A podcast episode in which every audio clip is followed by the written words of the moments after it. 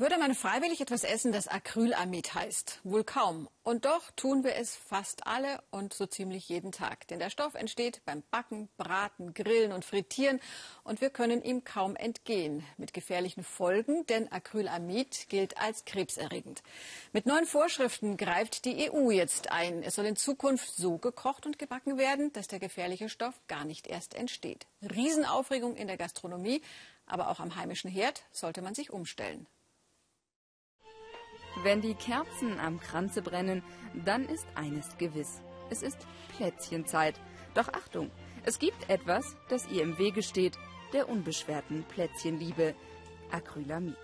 Man sieht es nicht, schmeckt es nicht, riecht es nicht. Es entsteht, wenn stärkehaltige Getreide- oder Kartoffelprodukte mit wenig Wasser unter hohen Temperaturen zubereitet werden. Also gebacken, geröstet oder frittiert frittieren unsere Pommes auf 180 Grad, nicht unten drunter. Weil, wenn es nicht richtig heiß wird, saugen unsere Pommes, die wir jetzt haben, saugen den, nur dieses Frittieröl auf und werden nicht richtig knusprig, schmecken nicht. Weniger als 180 Grad sollen es aber werden. Geschmack versus Gesundheit. Acrylamid steht im Verdacht, krebserregend zu sein. Deshalb hat die EU-Kommission eine Verordnung erlassen. Darin Tipps und Tricks, um Acrylamid im Essen zu vermeiden. Beispielsweise sollen Pommes 30 Minuten eingeweicht und anschließend nur noch bei maximal 175 Grad frittiert werden. Also weniger Knusperfaktor und vor allem mehr Aufwand.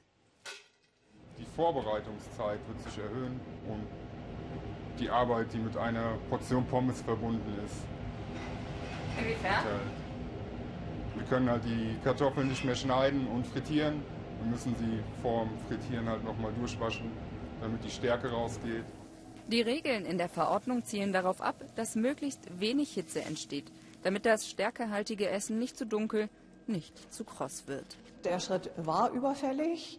Ähm, und es ist auch erst ein erster Schritt, denn nötig sind außer Richtwerten eben äh, Grenzwerte, die es dann der Lebensmittelüberwachung auch ermöglichen würden, belastete Ware aus dem Verkehr zu ziehen. Die Gastronomie hat vier Monate Zeit, die neuen Regeln umzusetzen. Bis dahin können wir uns aber jetzt schon selber helfen. Immer gut, mehr Flüssiges zum Teig dazu, weniger Süßes und Zimt auch nur in Maßen.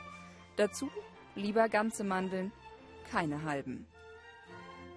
Die Faustregel, so wenig Hitze wie möglich und nur so braun wie nötig. Also lieber vergolden statt verkohlen.